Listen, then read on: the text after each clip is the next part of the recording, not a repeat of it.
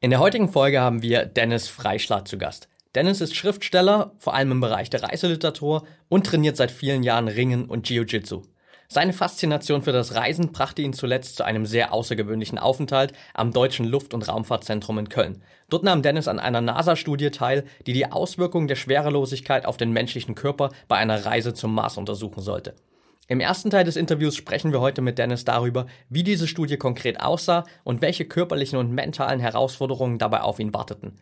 Wie wurde der Zustand der Schwerelosigkeit nachgestellt?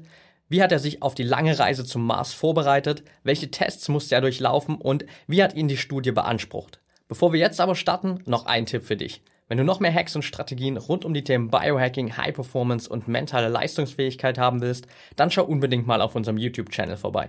Dort bekommst du jede Woche exklusive Videos, um noch mehr aus dir herauszuholen. Und jetzt viel Spaß beim ersten Teil des Interviews mit Dennis Freischlatt. Willkommen bei Talking Brains. Du willst immer 110% geben und jedes Projekt so richtig rocken? Du willst als High-Performer noch mehr aus dir herausholen, sei es im Sport, im Büro oder im Alltag? Dann bleib unbedingt dran und get shit done.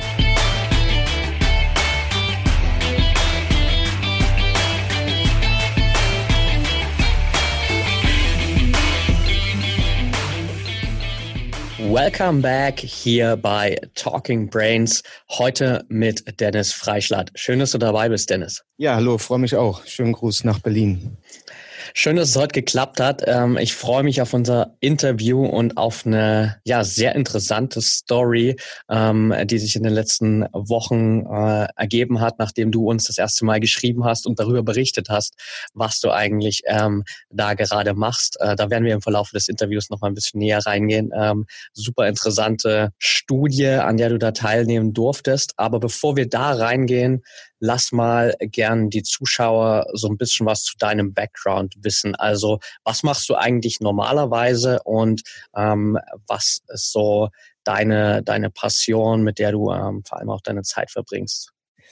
Ähm, ja, also ich habe das große Glück, so quasi mein Hobby und meine Leidenschaft zum, zum, äh, zum Beruf ähm, gemacht zu haben. Ich war schon immer sehr viel so von Fernweh beseelt, sage ich mal so habe immer davon von der Ferne geträumt und wollte immer ähm, verreisen von klein auf und habe das auch viel gemacht. Und bin dann mit, mit 19 Jahren, glaube ich, oder mit 20 zum ersten Mal nach Asien längere Zeit, nach Indonesien und war da halt einen ganzen, einen ganzen Sommer unterwegs, drei Monate lang nur mit so einem kleinen, kleinen Rucksack auf.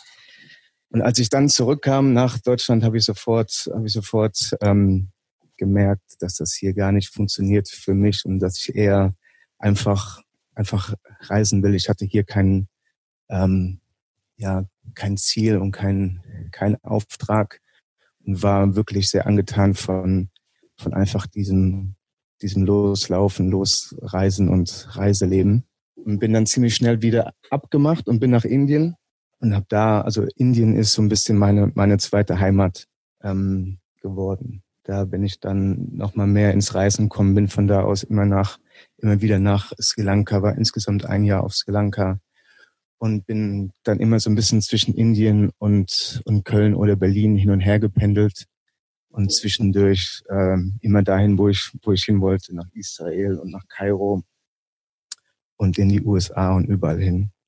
Und so bin ich dann auch ähm, ja, zu, meiner, zu meiner Arbeit und zu meinem Beruf gekommen indem ich dann während meine, meiner Reisen auch immer darüber geschrieben habe. Zuerst für mich selbst, um einfach ähm, ja all die Eindrücke und all die Erfahrungen, die man macht, für sich selber zu verarbeiten.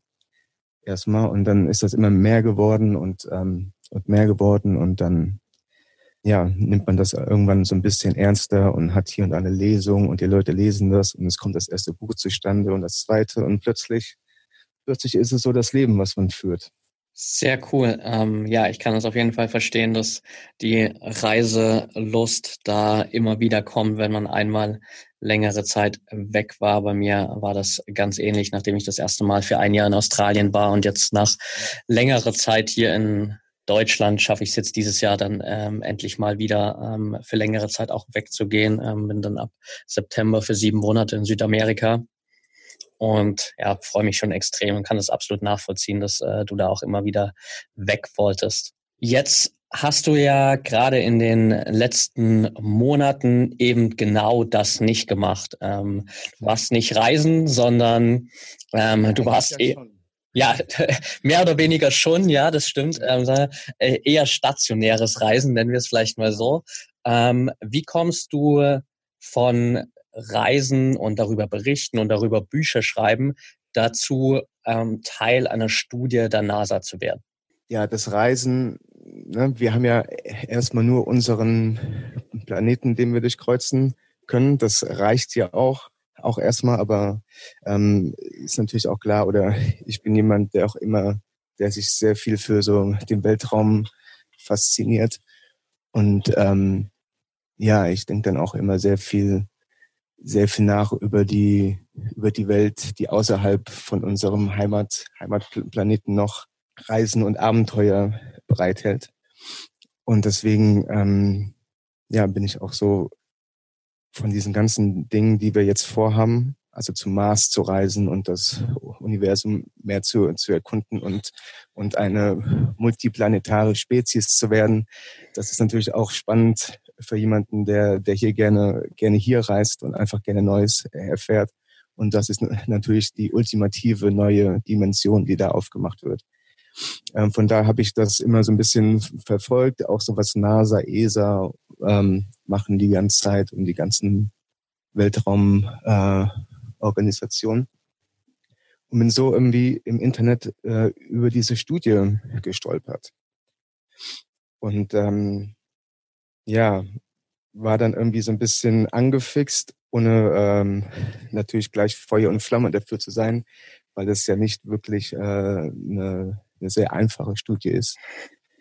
Ähm, bin dann aber trotzdem erstmal hin zu, zu dieser Infoveranstaltung, wo man dann einen Tag alles nochmal, alles nochmal ähm, da erzählt bekommt und aufgeklärt wird von den Leuten, die die Studie betreiben, von den, von den Leitern und den ganzen Wissenschaftlern.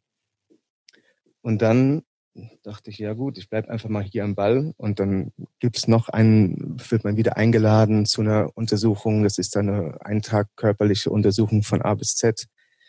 Und die habe ich dann auch bestanden, wurde wieder eingeladen. Dann gibt's so eine, so eine ähm, psychologische Untersuchung und noch weitere Tests, ob man auf dieser Zentrifuge klarkommt und ob man dafür geeignet ist, ob man äh, so ein, ein bestimmtes Enzym oder ich weiß gar nicht, ob es ein Enzym ist, irgendwas, was der Körper hat, äh, woran man sehen kann, ob so eine Thrombosegefahr besteht, bla bla bla bla. Da gibt's da gibt's natürlich tausend Tests, die man mit uns gemacht hat, bevor man uns dann wirklich, ähm, bevor man zwölf von vielen, vielen Bewerbern ausgewählt hat, dann diese Studie zu machen. Aber jetzt rede ich die ganze Zeit schon über dieses Auswahlverfahren, ohne überhaupt gesagt zu haben, worum es eigentlich geht. Ja, also äh, genau, komm, komm, lass gern da nochmal reingehen, ähm, was eigentlich das, das Ziel der, der Studie ist oder was, um was es eigentlich genau ging. Ja. Genau, das Ziel der Studie ist, ähm, das ist ja auch jetzt gerade ähm, in letzter Zeit echt ein großes Thema mit dem Mars oder dass man auch wieder zum Mond will oder halt wirklich ähm, nicht einfach nur hinfliegen, sondern dort bleiben, auf dem Mond, eine Mondbasis einrichten will und natürlich auch dasselbe auf dem Mars vorhat. Also gerade so SpaceX diese Firma von Elon Musk, die ist dann natürlich sehr, sehr vorne, vorne dabei und die wollen eigentlich schon in fünf Jahren die ersten, ähm, die ersten Menschen und Astronauten auf den Mars schicken und die NASA natürlich auch und die Russen, die Japaner und äh, wir von der von der ESA, also die Europäer natürlich auch. Und ist natürlich ähm, ja, da gibt es natürlich noch sehr viele Hürden und sehr viele Dinge, die man noch ähm, ja, die man einfach noch, noch äh, klar bekommen muss, bevor das alles äh, stattfindet. Und eine Sache ist zum Beispiel der Flug zum Mars hin. Der wird Stand jetzt so ungefähr ein halbes Jahr dauern, sieben Monate.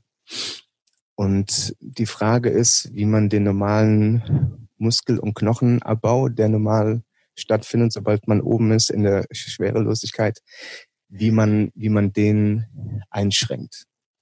Ja, also gerade ist es so, dass die Astronauten, die auch, oben auf der Raumstation sind, hier so der Herr Gerst, Alexander Gerst und so, Und alle seine Kollegen, die müssen am Tag machen die ungefähr zweieinhalb Stunden äh, so Kraftübungen, Fitnessübungen, sind auf, auf so ein Laufband geschnallt.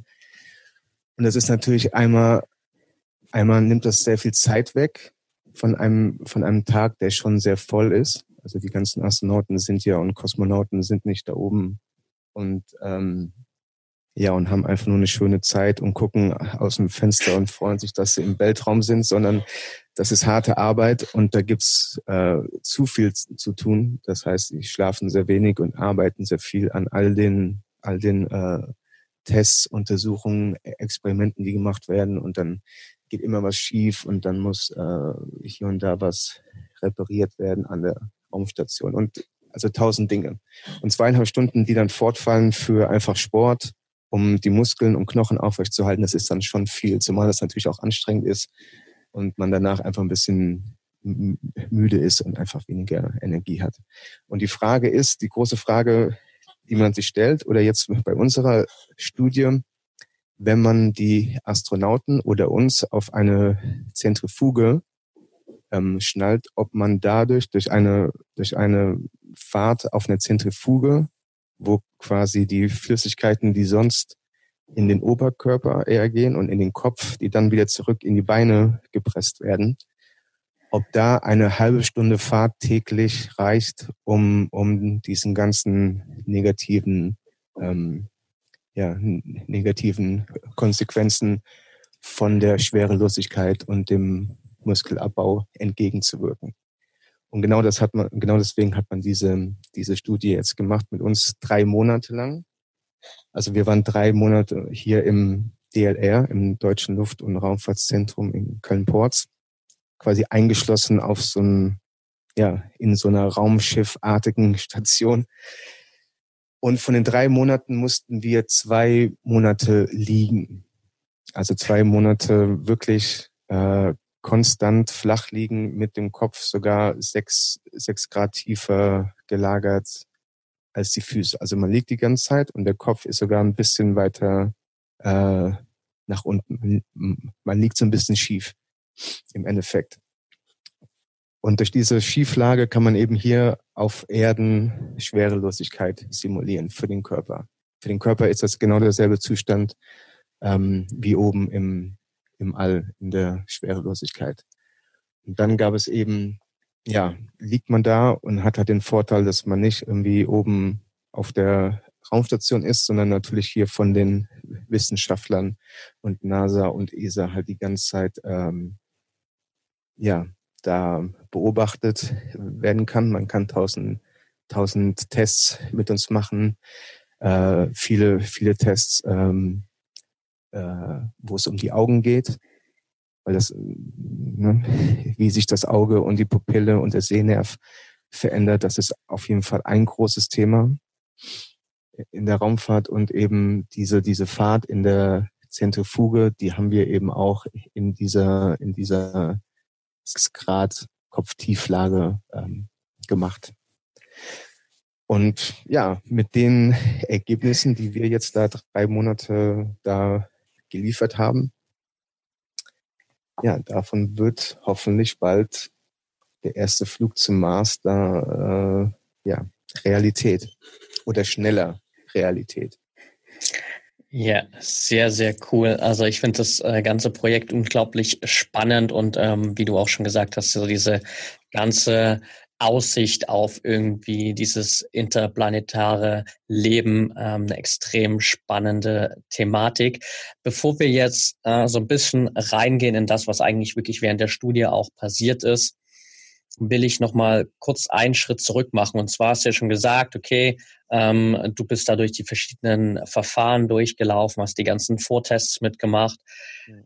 Wie hast du dich dann darauf vorbereitet, als es dann plötzlich hieß, okay, Dennis, du bist jetzt tatsächlich dabei und du wusstest dann wirklich bewusst, okay, ich muss jetzt für die ganzen drei Monate da rein und vor allem ich muss zwei Monate lang einfach nur still in einem Bett liegen. Ja, ich habe so viel wie möglich Alkohol getrunken und so wenig wie möglich drüber nachgedacht. ähm, äh, nein, das war natürlich, ist natürlich eine spannende Frage. Ich hatte so das Gefühl, dass ich durch meine Reisen zum Beispiel und ja, ich war nie mit, mit Freunden oder mit meiner Freundin unterwegs oder so. Ich habe all meine, ich bin einfach immer alleine, alleine los, egal wohin. Und war dann auch, äh, also habe ziemlich viel Zeit mit mir selbst verbracht. Das heißt, das ist was, was ich echt im Laufe meines Lebens gelernt habe und gut kann. Und war auch in meiner Zeit in Sri Lanka und Indien viel in, in Klöstern und Meditationszentren.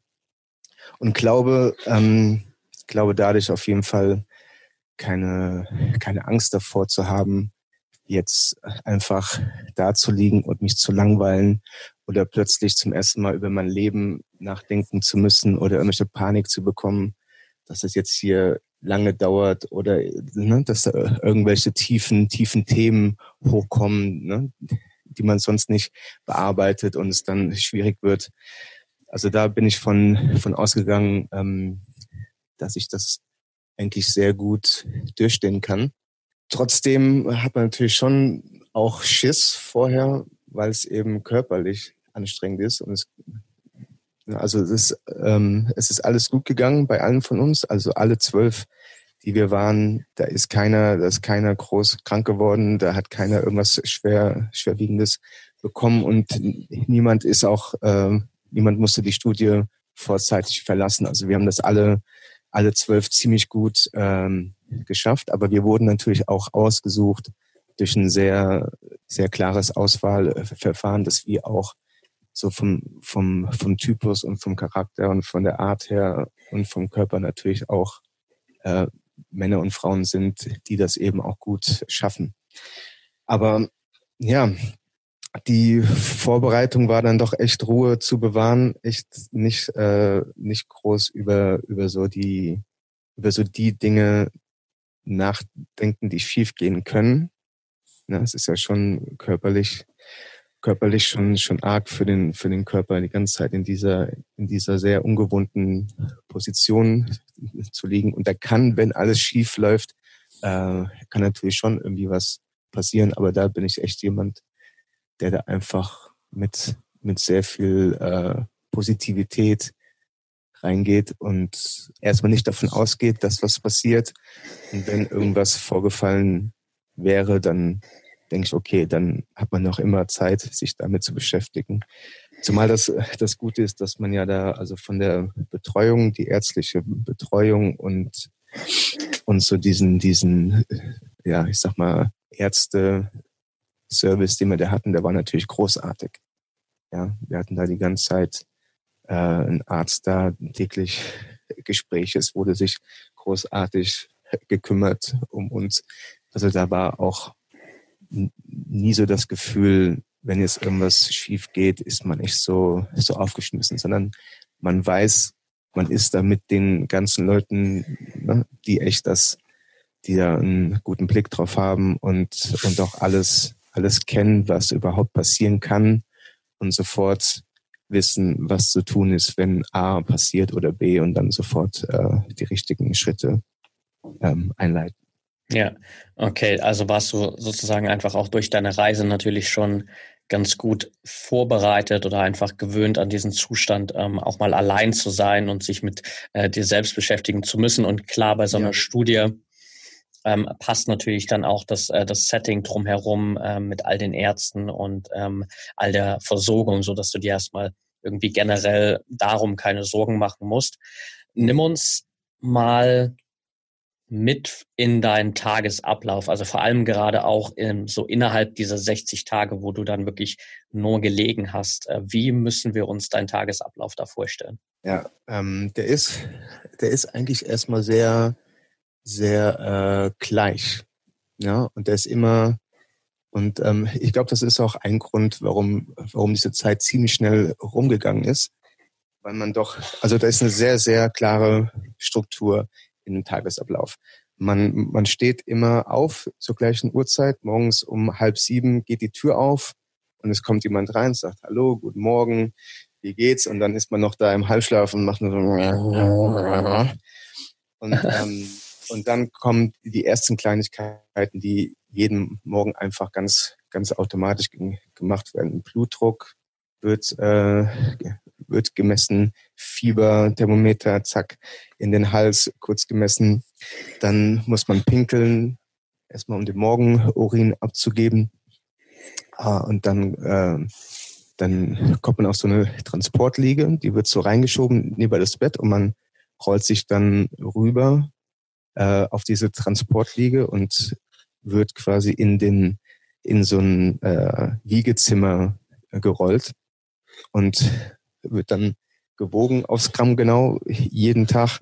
So, das ist das ist immer so derselbe Ablauf und dann ist man im Zimmer und äh, dann holt man sich erstmal so die Zahn, Zahnbürste und macht erstmal so, ne, macht die Zähne sauber, wäscht sich kurz mit so einem Lappen ganz kurz und dann gibt's Frühstück. Das kommt natürlich auch ans Bett. Ja, und das Frühstück wird natürlich auch im Liegen eingenommen.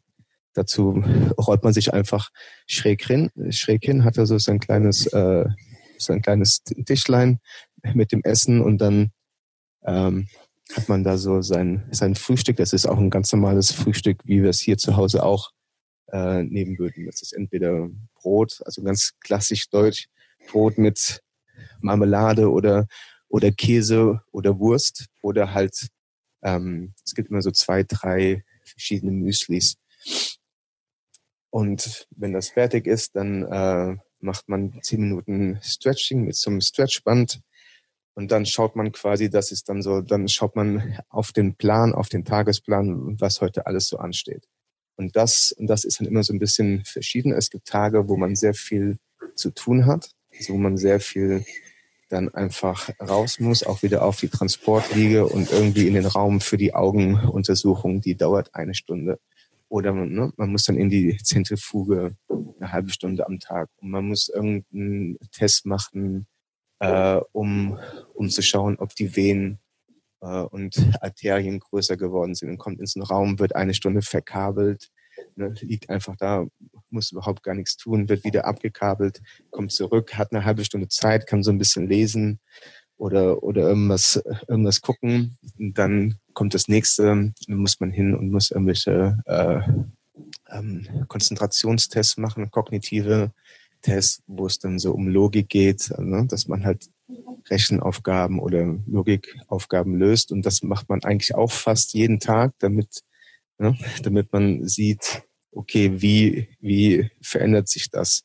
Gibt es irgendwo einen Punkt nach 20 Tagen liegen oder 40 Tagen liegen, wo alle irgendwie so ein so ein ähm, Leistungsknick haben oder so ein Hoch, ja, in, in einfach so in der Konzentration oder den, ja, den ganz normalen kognitiven Fähigkeiten. Ja. Und dann gibt's das, äh, ja, das Mittagessen, Abendessen immer zur gleichen Zeit.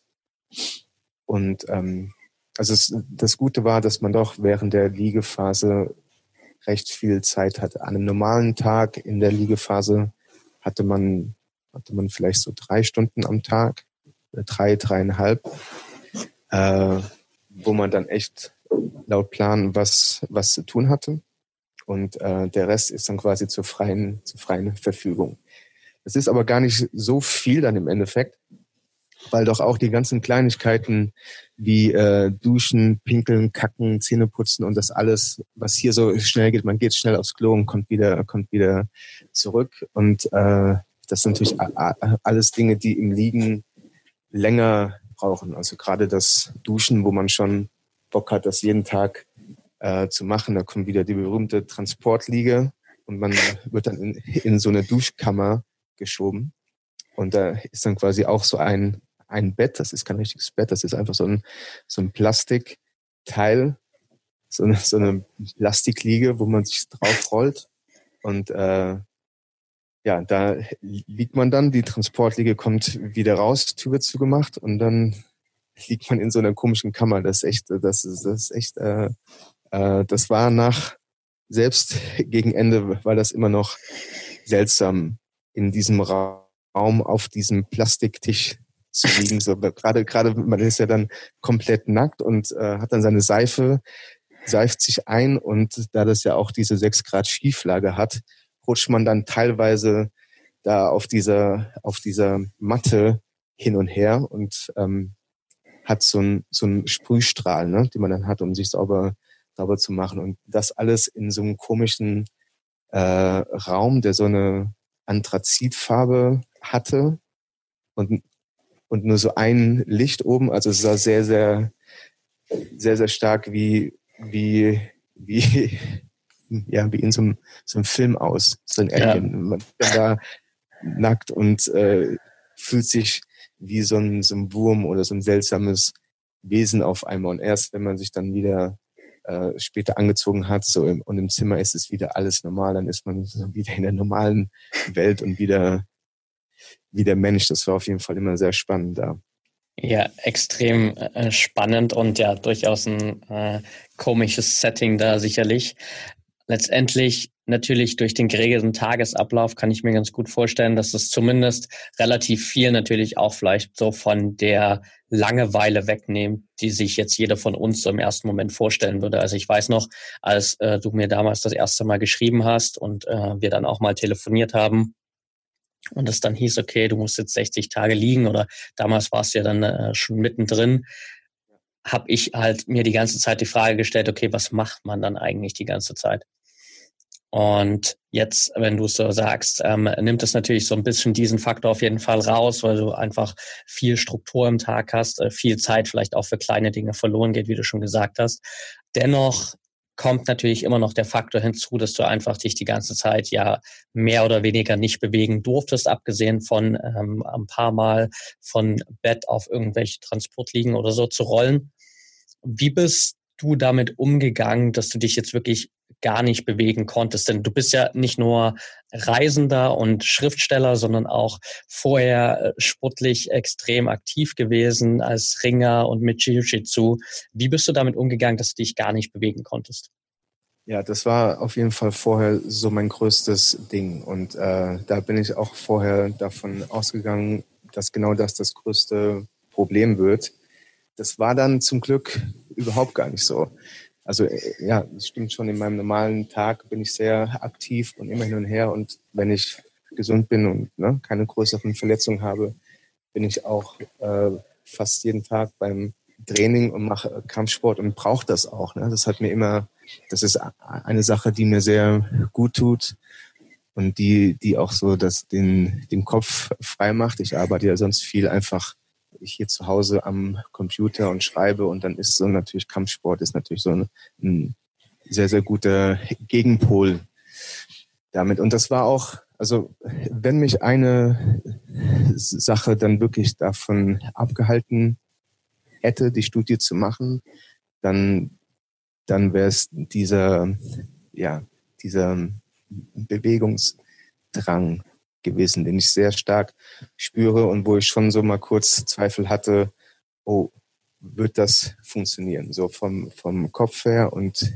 geistig und einfach mit viel Zeit. Das war so klar, okay, da, damit werde ich kein, kein großes Problem haben.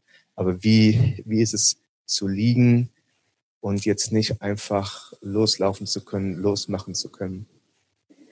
Und seltsamerweise, oder eigentlich im Endeffekt gar nicht so seltsam, ähm, war das dann fast kein großes Problem. Also der Körper ist da echt sehr, sehr schlau und toll und der Geist auch. Und ich hatte das Gefühl, sobald man weiß, dass man jetzt da liegt, ja, und man kann überhaupt gar nicht fort und man kann nicht weg und man hat sich ja auch freiwillig ähm, gemeldet dazu. Es ist ja was anderes, als äh, wenn ich jetzt in den Knast gesteckt werde und will eigentlich gar nicht da sein, sondern ich muss da sein. Und sowas einfach, okay, das ist jetzt so wie es ist. Das ist jetzt hier mein Zimmer, das ist mein Leben auf, auf dieser Station, auf diesem Raumschiff sozusagen, mit diesen Menschen, das ist mein Tagesablauf. Und für die nächsten zwei, drei Monate ist das einfach, ist das einfach jetzt das Ding. Das ist äh, die Wirklichkeit. Und darin hat man eigentlich so sein, sein, sein vollkommen normales Leben und Bewusstsein und Empfinden. Das ist ja noch da alles. Das heißt, ich kann, ich konnte dort genauso sein wie hier auch. Und all die, all die Dinge, die ich hier habe, die haben dort gar nicht, gefehlt, weil sie gar nicht hätten da sein können. Weißt du, habe ich ja. da klar, ja. klar ausgedrückt. Zum Beispiel mit äh, Kaffee zum Beispiel oder Bier. Ne? Ich, ich bin ein großer Kaffeetrinker oder auch, ne, gehe gerne mal weg abends und äh, trinke was mit meinem Kumpels oder so. Und ähm, das war halt auch so ein Ding, also vor allen Dingen Kaffee, wo ich gemerkt habe, boah, äh, ich werde einfach keinen keinen Kaffee da haben können und nicht mal schnell so diesen ne, dieses kleine Glück sich abholen in Form von Geschmack und so einem kleinen Koffein-Kick.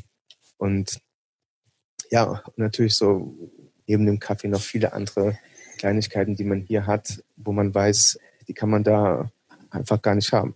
Es gibt weder Tee, also Tein, noch, noch, noch Kaffee natürlich, noch irgendwie Süßigkeiten, Schokolade, kein Alkohol, also gar nichts, was einen so, ne, was man hier als ja ganz normale alltägliche Genussmittel, sage ich mal, hat.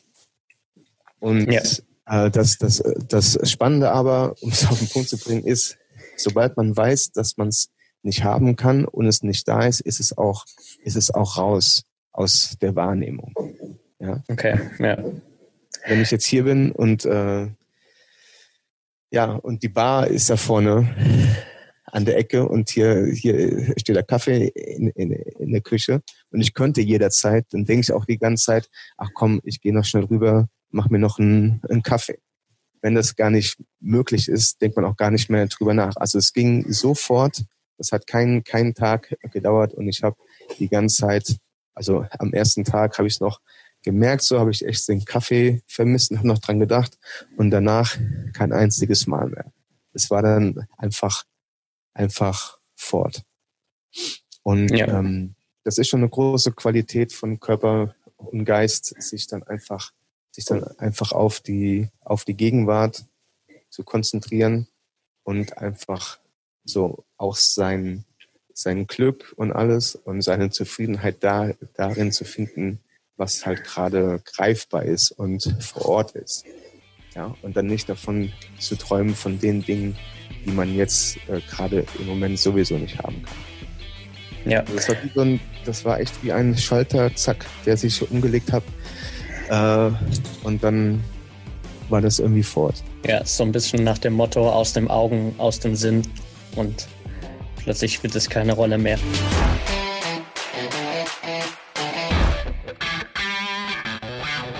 Und damit sind wir auch schon wieder am Ende der heutigen Folge angelangt.